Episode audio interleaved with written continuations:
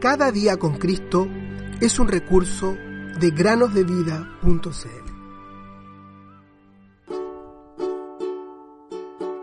Corramos con paciencia la carrera que tenemos por delante, puesto los ojos en Jesús. Hebreos 12.1. Buenos días, niños y niñas, ¿cómo están? Sean bienvenidos al último podcast de esta semana. ¿Han oído alguna vez de una persona que haya vivido una larga vida, pero en pocos años? Parece ilógico, ¿no? Pero bueno, esa fue la vida del héroe del que hablaremos el día de hoy, David Brainerd. David nació en Haddam, Connecticut, Estados Unidos, en el año 1718. Creció en una familia piadosa que se dedicaba, en gran parte, al ministerio cristiano. Pero cuando él tenía tan solo nueve años de edad, su padre murió. Y cinco años después, su madre también falleció, quedando totalmente huérfano a la tierna edad de 14 años. Esto generó una marca indeleble en la corta vida de este hombre de Dios, pues lo hizo luchar con una grandísima depresión. Luego de quedar huérfano, tuvo que dedicarse por completo a trabajar para ganarse la vida, la cual en aquellos tiempos no era una vida fácil, poco tiempo después, por la misericordia de Dios, llegó a vivir con un fiel ministro cristiano, quien le dio la posibilidad de estudiar, pues David estaba ansioso para estudiar y convertirse en predicador.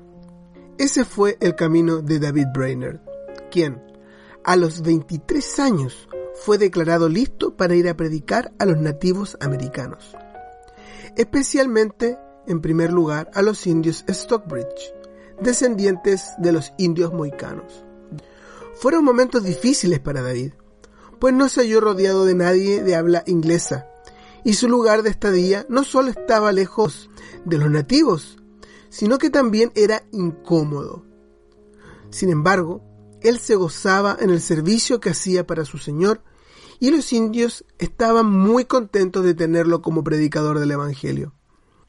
Después de dos años, fue enviado a predicar a otra tribu, ahora en Nueva Jersey. Los viajes eran largos y peligrosos. A veces debía dormir en los bosques. Quién sabe rodeado de qué tipo de bestias salvajes.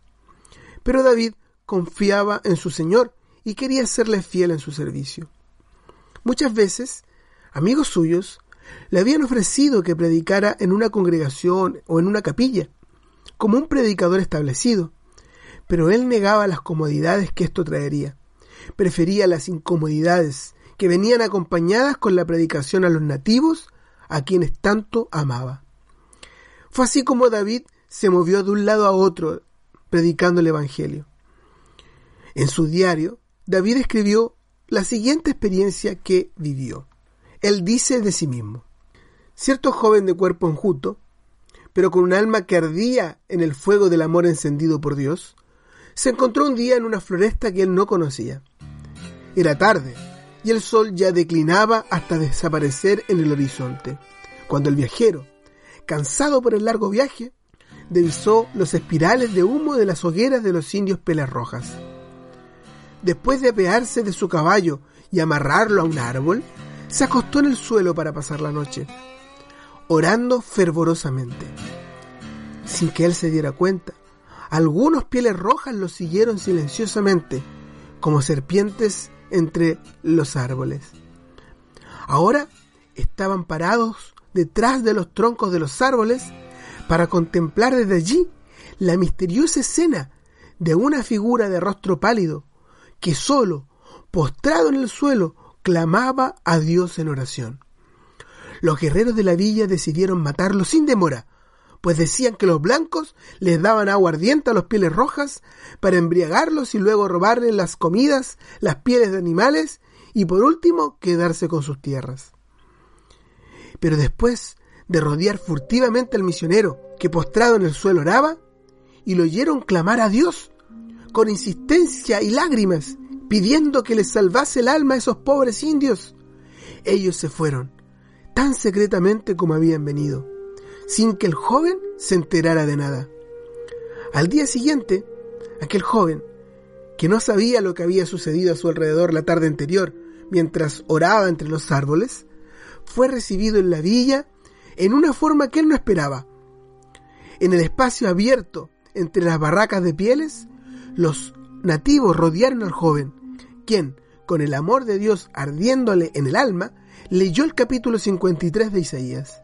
Mientras predicaba, Dios respondió a su oración de la noche anterior, y los pieles rojas escucharon el sermón con lágrimas en sus ojos, y muchos de ellos llegaron a conocer a Cristo el Señor. Tristemente, David tenía tuberculosis, una enfermedad que lo fue consumiendo poco a poco. A los 29 años, su vida en esta tierra se apagó. Entre sus últimas cartas se halla una escrita a su hermano, en donde dice, Digo ahora que estoy muriendo, que ni por todo lo que hay en el mundo habría yo vivido mi vida de otra manera.